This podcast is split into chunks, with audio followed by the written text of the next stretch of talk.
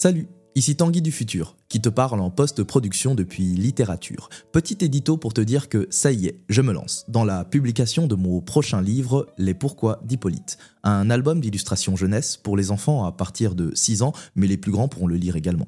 Le tout en alexandrin parce qu'à littérature, nous, on aime la poésie, t'as vu.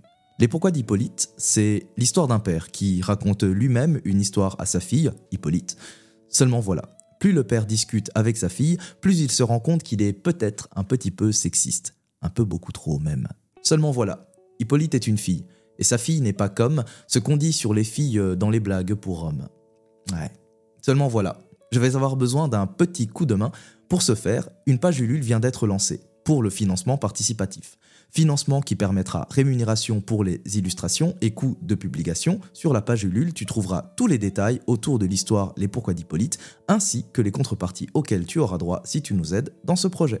Chacun à hauteur de ses moyens, si tu le peux et le veux bien. Chacun à hauteur de ses moyens, seulement si tu le peux et le veux bien. Tu peux aller sur le site ulule.com slash les-du-6 pourquoi-du-6 d-du-6 Hippolyte Hippolyte qui s'écrit H-I-2-P-O-L-Y-T-E.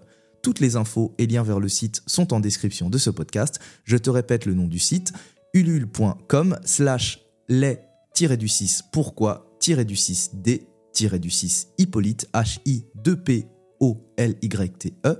Merci de m'avoir écouté. Je te souhaite un bon podcast. Adendum. Adendum. Adendum. Addendum. Ademdum. Addendum. Dum, dum. Adendum. Je sais pas, en fait, Adendum. quand je l'ai lu, je trouvais que ça sonnait bien. Adendum. Ademdum. Ademdum. Adendum. J'arrête, stop, j'ai tout donné. Littérature, le podcast Poésie sur RCN. J'ai chaque jour la rage au cœur et des tas d'ombres passent. Dans mon thorax campe la rumeur de mes peurs de pétasse. Mon corps se tend au moindre mot, on dira c'est typique des meufs qui comptent les barreaux de leur cage thoracique. Je dis ce soir, cela m'inquiète de devoir faire comme si j'étais toujours dans mon assiette alors que je me les farcis. Je me les farcis toutes les remarques, toutes les preuves de dégoût, tous les regards quand je débarque qu'on s'échange après coup. Je me farcis les bonjours monsieur à longueur de journée, mais manque d'un esprit nerveux pour faire des pieds de nez. Je me farcis la diversité qu'on agite en drapeau, à croire que les minorités se chassent à la peau. Je me farcis les questions des juges, des psychiatres, des flics qui n'ont d'estime pour les transfuges sans examen clinique. Je me le farcis l'œil des artistes, photographes, vidéastes qui confortent un biais fétichiste sans voir qu'il est néfaste. Je me farcis certains féminismes qui excluent les corps trans, sous couvert de radicalisme, augmentent nos souffrances. Je ne pose pas ces mots pour me plaindre ni pour être victime. Je n'attends rien à me dépeindre ni gagner quelque estime. Il s'agit juste d'une soupape dans un monde emmerdant. Écrire, c'est passer des étapes et vivre en protestant. J'ai chaque jour la rage au cœur et des tas d'ombres passent. Dans mon thorax campe la rumeur de mes peurs de pétasse. Mon corps se tend au moindre mot, on dira c'est typique des meufs qui comptent les barreaux de leur cage thoracique.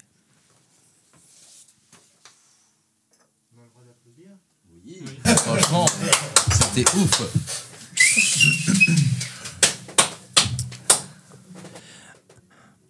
Un endocrinologue de la maternité me dit un jour au téléphone que je pourrais évidemment procéder à un recueil de sperme en vue d'une autoconservation, que ce serait gratuit pour une durée illimitée, qu'il s'agirait, en somme, d'une formalité. Il m'invita néanmoins à me rendre à l'étranger, en Belgique par exemple, afin de réitérer l'expérience dans un pays à la législation plus avancée. Plus avancée pour plus permissive, ajouta-t-il, car lorsque vous irez plus loin, lorsque votre état civil aura été modifié, vous ne pourrez plus, en France, avoir accès à vos paillettes de sperme cryogénisées en vue d'une procréation médicalement assistée. Nous étions à l'hiver 2021 et la loi bioéthique tant attendue n'avait pas été promulguée. J'avais répondu, sans trop douter, que je ne souhaitais pas avoir d'enfant pour le moment. Je me masturberais donc pour la forme dans une pièce assez sordide munie d'un passe-plat, d'un passe-plat à dépôt de sperme, comme ultime abandon d'une masculinité attendue.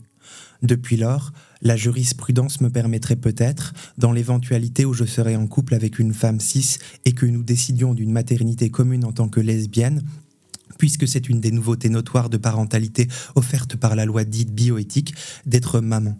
J'éprouve une joie vacillante à penser, à écrire et même à dire je pourrais être maman, avec un bon avocat, une meuf et du temps devant moi. Mais ne rêvons pas trop. Je suis loin, quoique les représentants du gouvernement français se targuent d'annoncer, d'avoir les mêmes droits procréatifs que les personnes cisgenres hétérosexuelles. Je me suis suffisamment mordu la langue devant tel discours bien pensant, mais néanmoins psychiatrisant, moqueur ou tout bonnement transphobe, et ce dans l'exercice de droits citoyens aussi fondamentaux que l'accès aux soins et le changement d'état civil, pour avoir la conviction, aux yeux des institutions auxquelles il m'arrive de m'en remettre, de représenter au pire un mal grandissant, au mieux un épiphénomène générationnel. Alors que le taux de testostérone qui circule dans mes veines est proche du néant, et que j'ai déserté depuis un bail toute pratique sexuelle au vu de ce qu'elle suscite de manière hégémonique, je ne puis m'en remettre qu'au cœur seul, à mon corps, à ce corps qui, quoique scruté sous toutes les coutures par la société binaire et pharmacienne dans laquelle nous vivons, mais aussi par moi-même, demeure l'unique focale digne d'intérêt d'une écriture de transfuge. Car évidemment, il ne peut s'agir ici ni plus ni moins que d'écriture en tant que médium, que véhicule de l'une vers l'autre, en tant qu'espace de circulation. Chaque jour, j'habite donc ce corps déviant comme une fenêtre sur le monde à agrandir, aux volets engoncés à faire voler en éclats. Sans cela, sans l'écriture tendue de ce corps en tant que sujet politique, social et poétique, je ne me verrais pas plus maman que recueil de sperme en paillettes cryogénisées. Voilà pourquoi.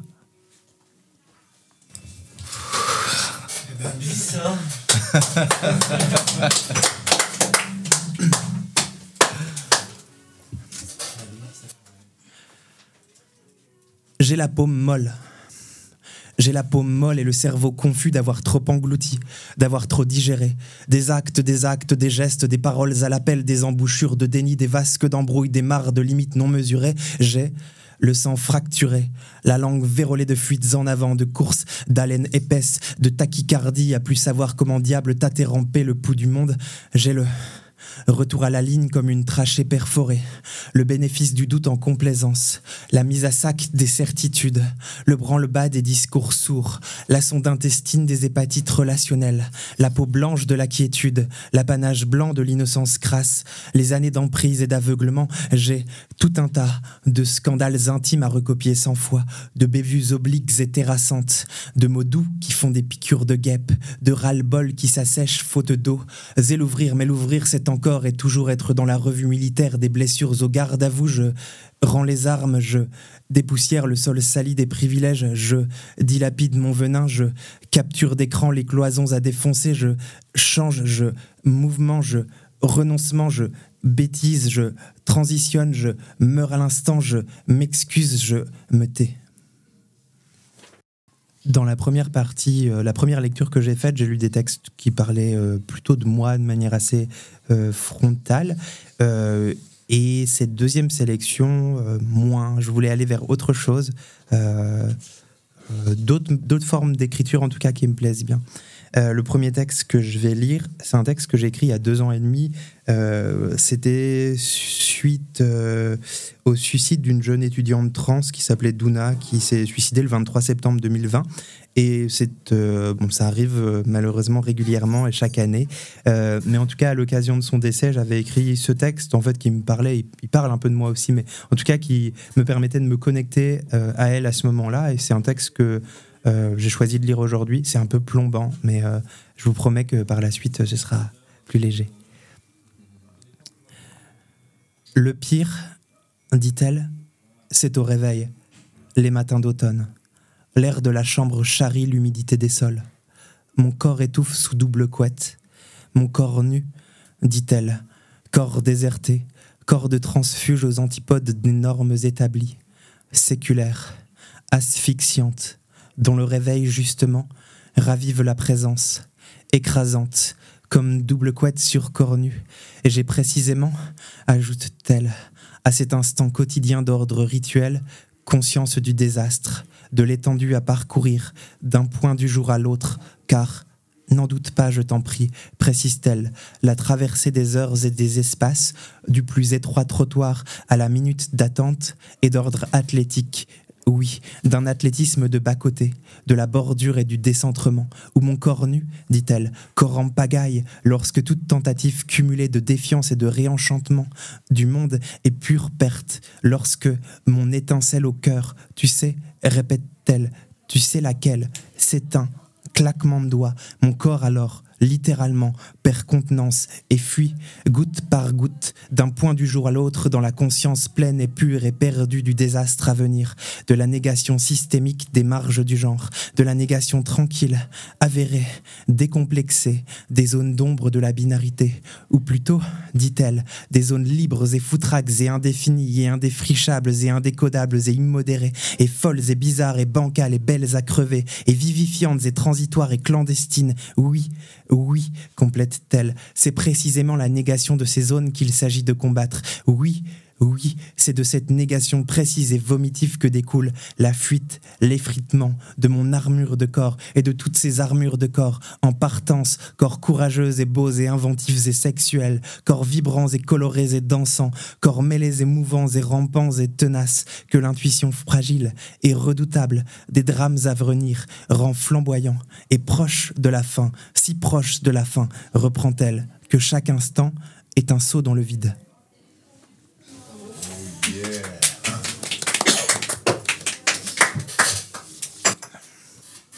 Maintenant, je vais lire un texte que j'adore lire. Je l'ai écrit l'année dernière et je voulais le lire ce soir parce que c'est parti d'un épiphénomène qui s'est passé à 200 mètres d'ici. Euh, voilà, place pain-levé. Et donc, euh, le lire à court-circuit ici ce soir, je l'ai déjà lu une fois lors d'un coiffé slam euh, du, côté de, chez- Slam la, la fin de l'été dernier. C'est un texte sur l'été d'ailleurs. C'est l'été, la saison des travaux. L'été que le génie déroute, bricole la chaussée comme on ressemelle les vieilles paires de grolles chéries, au point de questionner l'utilité même des chaussures, des chaussées.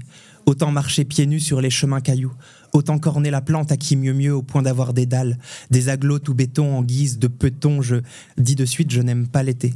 L'été, ça pue la charogne sur les bas-côtés d'autoroute. L'été, c'est poussière. L'été, c'est canicule. L'été, c'est la fin des beaux jardins, la mort du végétal. J'ai pleuré tout à l'heure car ils l'ont déraciné. Oui, c'est à l'angle des rues Émile Bertin, Anatole France, place Pain-Levé, Nancy, 54 000.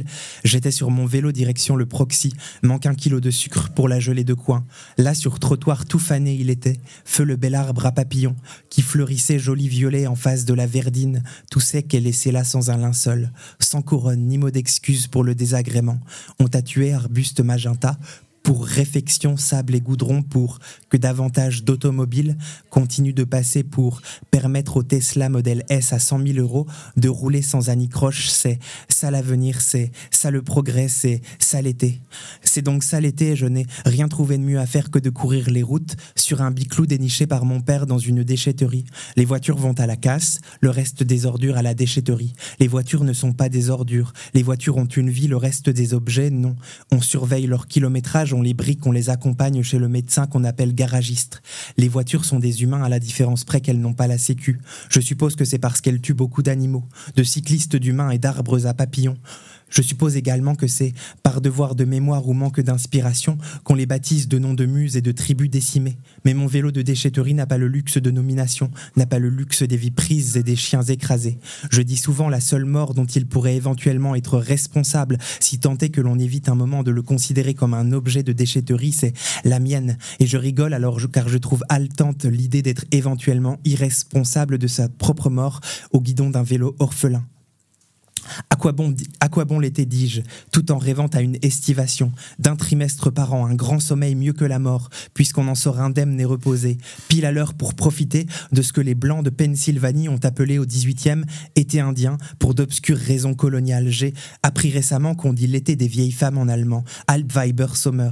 Est-ce mieux? Je ne sais pas. Est-ce que ça leur rend l'été plus beau? Je ne crois pas. Est-ce qu'adjoindre à des populations historiquement asservies, telles que les femmes et les Amérindiens, telles que les femmes amérindiennes, le nom d'une saison détestable, le nom d'un SUV, rendra la mort du monde plus douce, plus appréciable. C'est, je crois, tout l'enjeu d'être, d'avoir été, pour une partie des hommes dont je suggère ironiquement d'élever le nom comme une bannière, un oriflamme des canicules. On parlera dès lors d'été des blancs pour les grandes vagues de chaleur, pour le tarissement des sources d'eau potable, pour les incendies et l'absence de nuages gris, d'été des blancs pour cette saison brûlée, parler de boue comme la vie sur terre.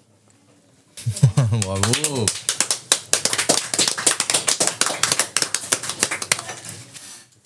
Et enfin, un dernier texte euh, que j'avais euh, lu euh, pour le coiffé slam du mois de février, donc que j'avais dû écrire le 3 août. C'est peut-être marqué début février, voilà. Ce texte trottait depuis un moment dans ma tête. J'avais envie d'écrire des, courtes lettres au patriarcat. Et ça m'a pris un soir ça a été très rapide en fait. C'était comme, une évidence, c'était là. Cher patriarcat, je songe à l'écriture de cette lettre depuis quelques jours. L'idée m'en est venue en pédalant dans les rues, le regard tourné vers l'intérieur de ma tête. J'ai vu cette lettre rédigée, j'ai vu que sa clôture me faisait du bien, j'ai vu que c'était une bonne chose. Cher patriarcat, depuis la rémission de ton cancer de la prostate, je ne te reconnais plus. L'expérience d'une potentielle mort imminente t'a profondément changé. Où sont passées la brute épaisse, le rire gras, la main au cul, l'impunité totale? Qu'as-tu fait de ta condescendance, ta confiance en toi, ta médiocrité? Qu'es-tu devenu? Cher patriarcat, ta disparition a entraîné quelques bouleversements notoires.